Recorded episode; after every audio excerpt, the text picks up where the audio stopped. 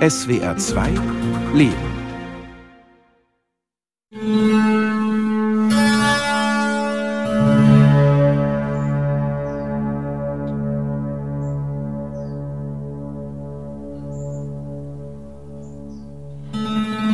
Das ist dann morgens, mache ich hier das Licht aus, stelle mir da vorne ein Bild hin, leuchte das an, sitze hier im Sessel, trinke meinen Tee und mache mal alle zwei Minuten diese Uhrklänge.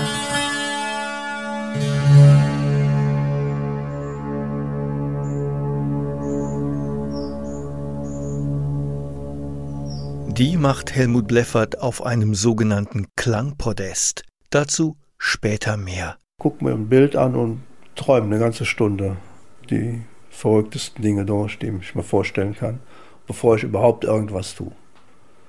Und dann baue ich an irgendeinem Instrument oder habe noch irgendwas in Auftrag oder so und gehe in die Malerei.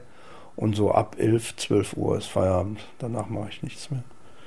Ich nach Hause zum Mittagessen. Nachmittag ist dann völlig frei. Und äh, ich spiele halt auch sehr viel im Moment. Es können schon mal fünf Stunden am Tag werden. Vor allem, wenn ich was Neues ausprobiere. Wollen wir mal was hören gehen? Ja, können wir machen.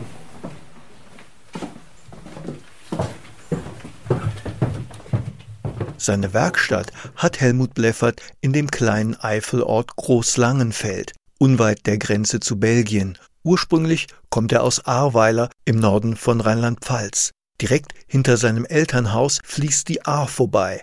Deswegen entwickelt er schon früh eine ganz besondere Beziehung zum Wasser. Ja, das kommt daher, dass ich da groß geworden bin und quasi mehr im Wasser gestanden habe als irgendwo anderswo in der Schule oder so und äh, Fische und Vögel beobachtet habe und gefangen habe.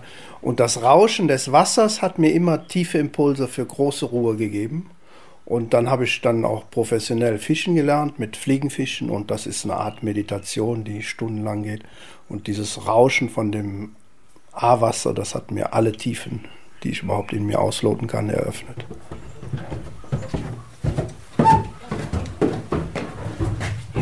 Stuhl rein. Ich würde sagen, wir fangen mal mit dem ältesten Teil an, was meinen Ursprung angeht, diese indische Sarangi. Das hier ist quasi Nachbau von so einem Teil. Das hat halt drei Seiten zum Streichen und 35 Resonanzseiten. Und ich würde sagen, das ist die älteste Streichtechnik, die es überhaupt gibt. Und das ist ein System nur Seite und Fingernagel und Bogen, kein Griffbrett und auch keine Bünde. Und das ist für mich das Emotionalste, was es an Musik überhaupt gibt, was Streichen angeht.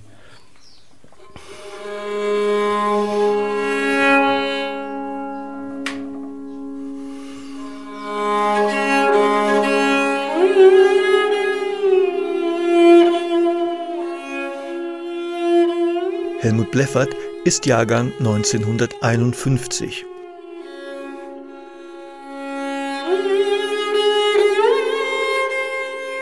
Das ist so eine Generation direkt nach dem Krieg mit Wirtschaftswunder. Wir hatten nie irgendeinen Mangel gesehen als Kinder, gab es gar nicht. Die Eltern haben gearbeitet, aufgebaut, Geld im Überfluss, also auch als Handwerker war das alles normal. Und äh, mit 20 Jahren konnte man zu der Zeit auch überlegen, ob man Hippie wurde. Das war kein großes Problem. Die Zeiten sahen so rosig aus, dass man alles machen konnte, was man wollte. Und ich bin grundsätzlich nur den Dingen nachgegangen, die mich wirklich tief berührt und bewegt haben. Wenn das eine Zeit lang irgendwo anders war, in einem normalen Beruf, habe ich das eine Zeit lang ausgehalten, geguckt, bis das Maß voll war, dann bin ich gegangen. Bin dann wieder meine eigenen Wege. Und wir hatten so ein System, dann gehst du halt drei, vier Monate arbeiten, dann hast du wieder 1000 D-Mark. Damit kannst du wieder fünf Monate rumträumen und machen, was du willst.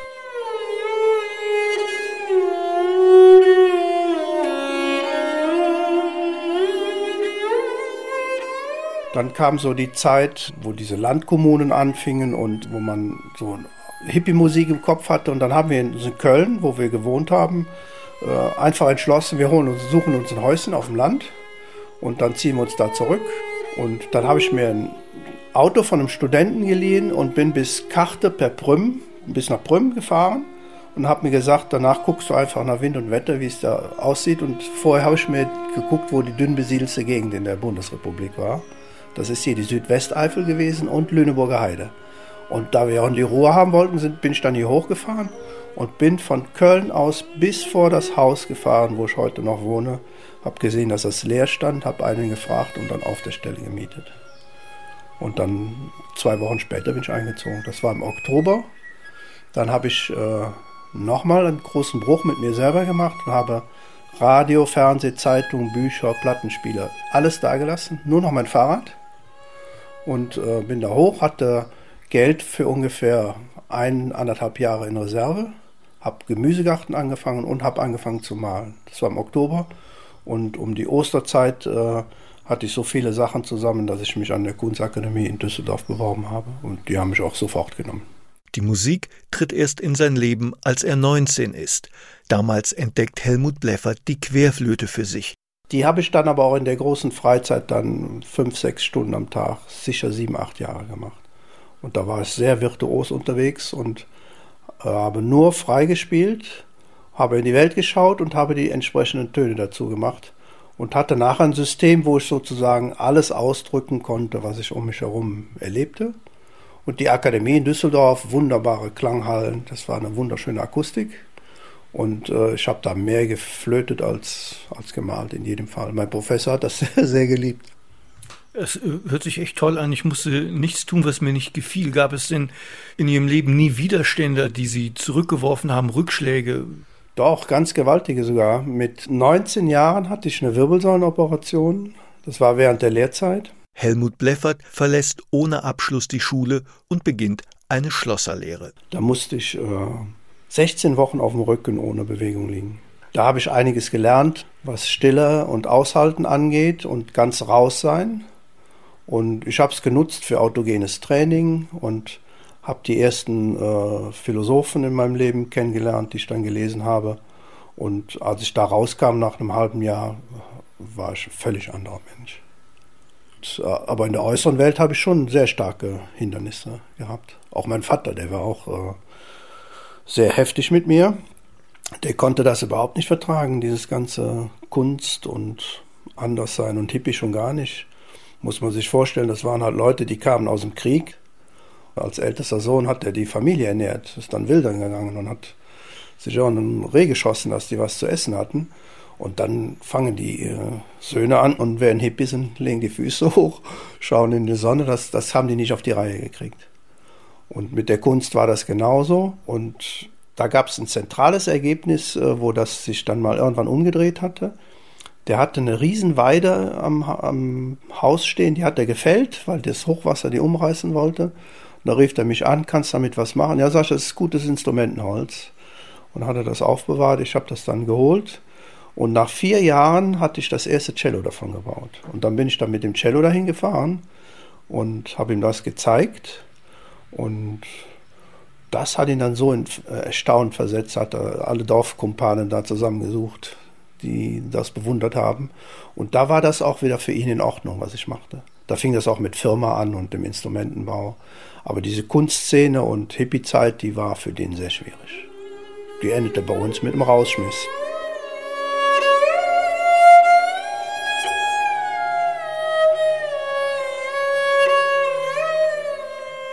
Das war die Zeit, wo die jungen Leute um ihre lange Haare gekämpft haben. Und das war ziemlich brutal das war für diese Generation so der Aufstand per excellence, was die gemacht haben. Das haben die versucht zu verhindern, soweit das ging. Und dann war ich eine halbe Stunde aus dem Krankenhaus zu Hause am Mittagstisch und der rannte da schon rum und kochte, der hat nie viel gesagt. Und dann hat er mich nur für die Alternative gestellt, willst du die Haare nicht abschneiden? Habe ich gesagt, nein, die bleiben dran. Das war das erste Widerwort, was ich dir in meinem Leben gegeben habe. Und da hat er mich auch auf, auf der Stelle rausgeschmissen. Da war ich dann so 19, 20. Und dann bin ich aufgestanden, bin gegangen. Waren äh, immer sehr harte, harte Reibungen. Und als das mit der Firma dann gut lief, äh, hat sich das alles wieder eingerenkt. Der hat das nachher sehr bewundert und sehr gefördert. Und wir hatten auch eine sehr gute Zeit, bevor der gestorben ist. Seine Karriere als Instrumentenbauer beginnt 1978 mit einer Reise nach Schweden. Bis dahin verdient er sich das Geld für sein Studium an der Kunstakademie in einer Künstlersiedlung in Weißen Seifen in der Eifel. Dort baut er aus Metallscheiben Gongs. Und mein Bruder kam eines Tages, ich fahre nach Schweden, da sind Leute, die interessieren sich für die Gongs. Und dann sind wir abends losgefahren und wollten irgendwo in der Nähe von Osnabrück, irgendwo im Wald schlafen, anderen morgens weiterfahren. Da sagte er, hier gibt es irgendwo eine Werkstatt, die suchen einen Nachfolger für irgendwelche keltischen Streichinstrumente in der Musiktherapie. Und dann haben wir uns ein bisschen durchgefragt. Und nach einer Stunde hatten wir die Leute gefunden. Und dann hat er uns die Werkstatt gezeigt und hat uns äh, auf so einer alten keltischen Krotter einen Satz Bachsuite vorgespielt. Das hatte ich auch noch nie gehört.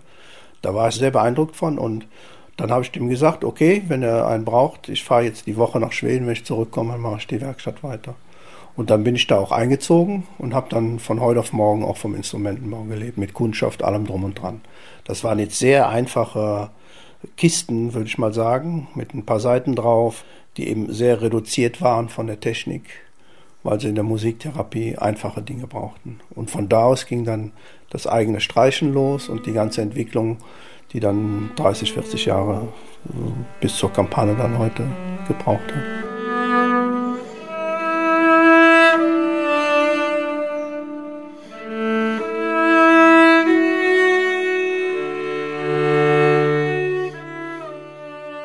Seine erste Campanula war die Auftragsarbeit eines Waldorflehrers, erzählt Helmut Bleffert. Der wollte ein Streichinstrument haben, das nach einem Pflanzenbild entwickelt werden sollte. Campanula ist ja die Glockenblume. 1982 habe ich die erste gebaut. Und mittlerweile gibt es da mehr als 100 von. Und die Hälfte der Dinge, die da existieren, bauen die Leute sich im Kursus hier selber immer. Und scheint jetzt so langsam eine Bewegung zu werden, wo dann sehr viel mit passiert. Und die hat von meiner Seite, weil ich von der indischen Musik als Hippie so herkam, die Resonanzzeiten gekriegt, weil die indischen Instrumente ganz viele Resonanzzeiten haben. Ursprünglich hatte Helmut Bleffert 16 Doppelresonanzseiten am Steg der Campanula verbaut. Mittlerweile hat das Instrument, das ähnlich wie ein Cello aussieht, noch einen Aufsatz oben am Kopf bekommen, mit zehn zusätzlichen Resonanzseiten.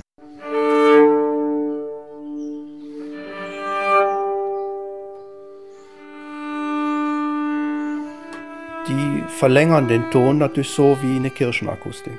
Die fangen ja automatisch in den Gesetzmäßigkeiten zu schwingen, die man auf den vier Spielseiten wie beim Cello spielt. Und dann ergibt das einen großen Klangraum und eine sehr, sehr tiefgreifende Stimmung, die also sehr nach innen auffährt.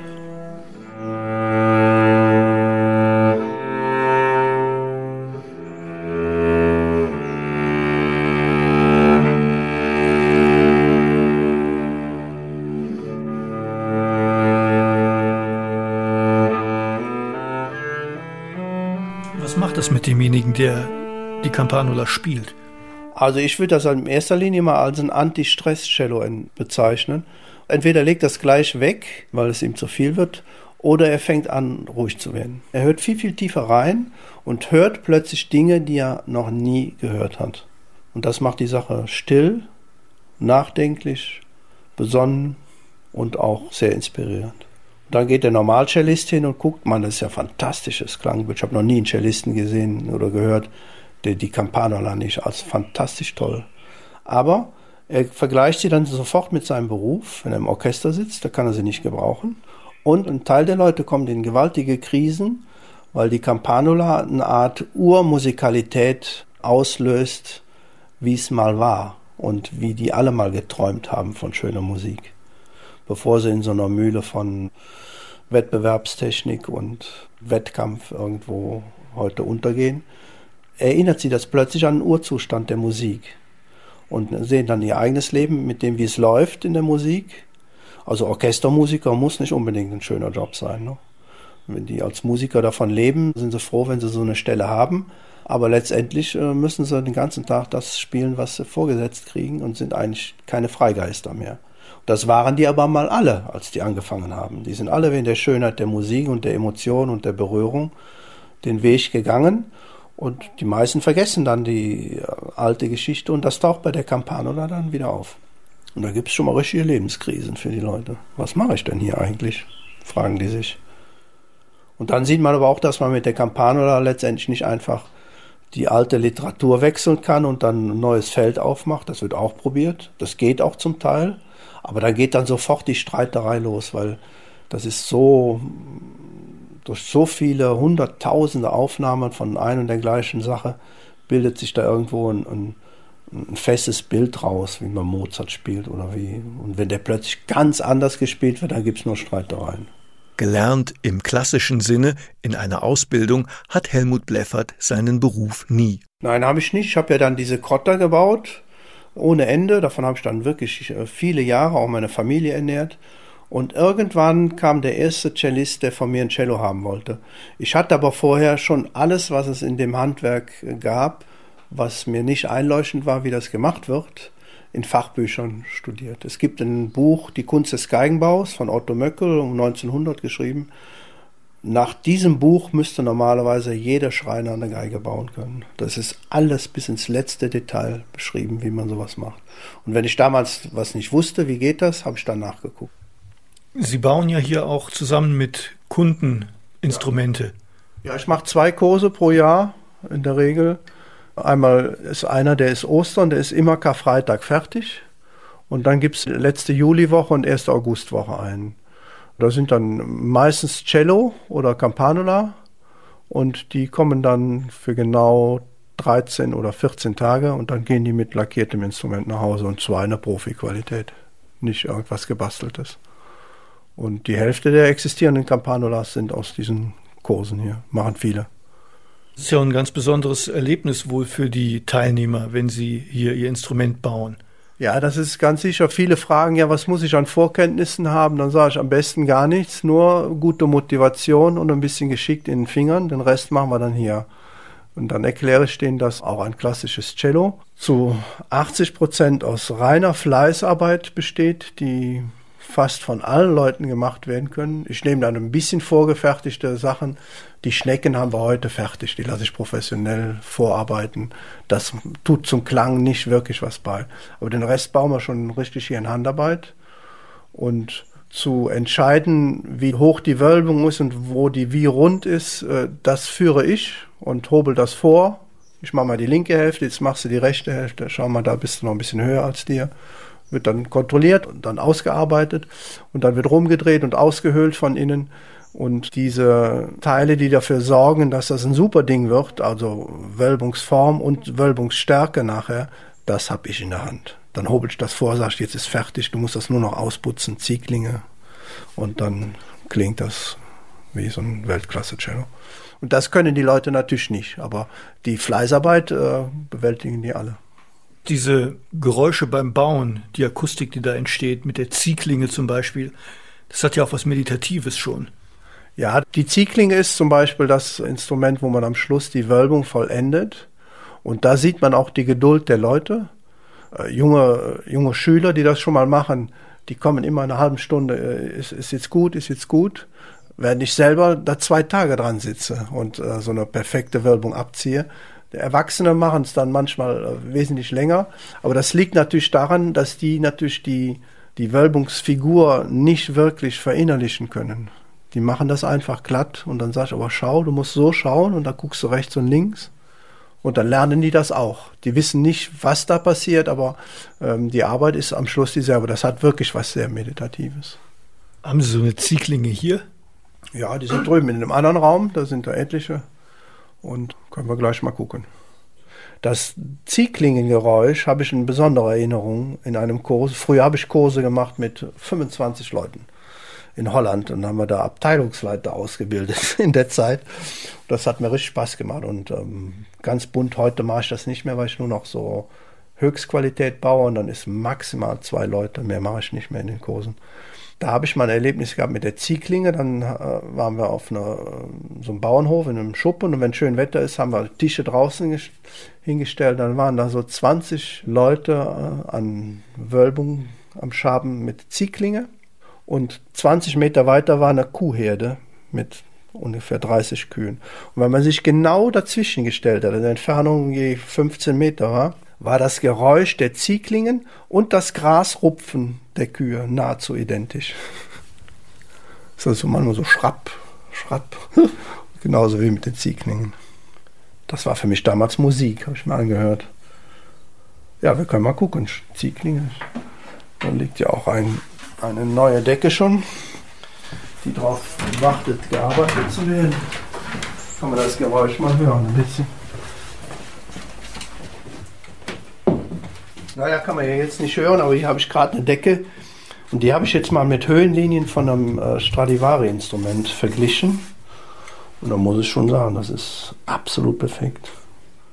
Ohne dass ich jemals ein Stradivari kopiert habe, ist mein Wölbungsgefühl, äh, das muss so und so sein, kommt auf das gleiche Ergebnis raus. Es gibt einfach ein optimales Teil davon. Ne? Und so eine Zieglinge. Hier so ein Teil. So, hier wird jetzt zum Beispiel, wenn so eine Decke fertig ist, wird die, wird die so ausgezogen.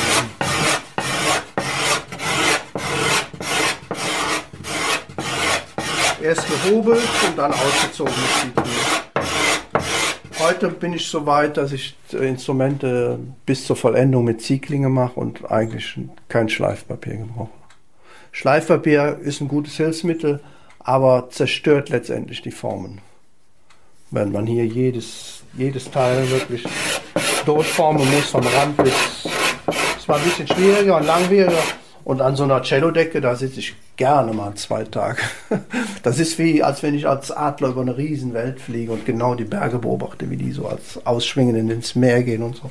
So Erlebnisse habe ich dann dabei. Nochmal was zum Urklang von der Reinheit der Töne. Wenn die Intervalle rein sind und was es dann für ein Klangbild gibt. Also das hier ist eigentlich kein Musikinstrument, sondern so ein großer Kasten, wo man sich mit dem Cello draufsetzt und das die Resonanz über den Stachel noch ein bisschen verstärkt. Und ich habe da mal einfach Seiten aufgezogen und versucht, die mit dem Cello in Gang zu kriegen, aber dass die Energie von einem Cello auf so ein Ding, die ist so, so gering an, an Übertragung, dass man sie eigentlich nur so ganz ein bisschen hört. Jetzt interessieren die mich mehr als Zupfseiten und ich stelle hier reine Akkorde her.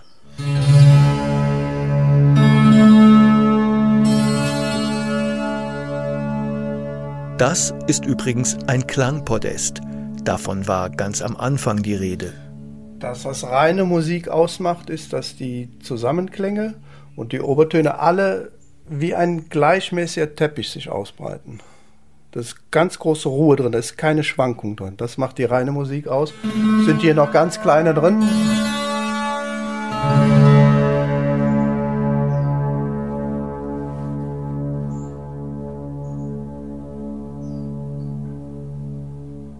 Heute werden auch so viele Menschenrechte eingefordert.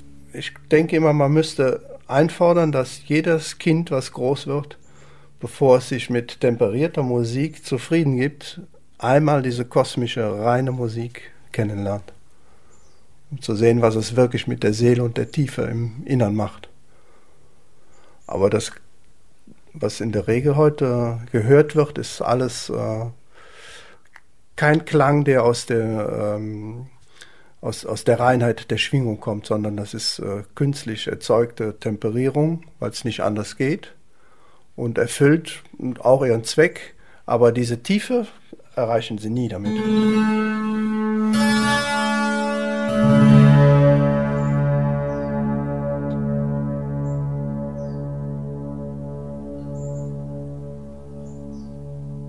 Das hat schon was von Ewigkeit, so ein Ding hier.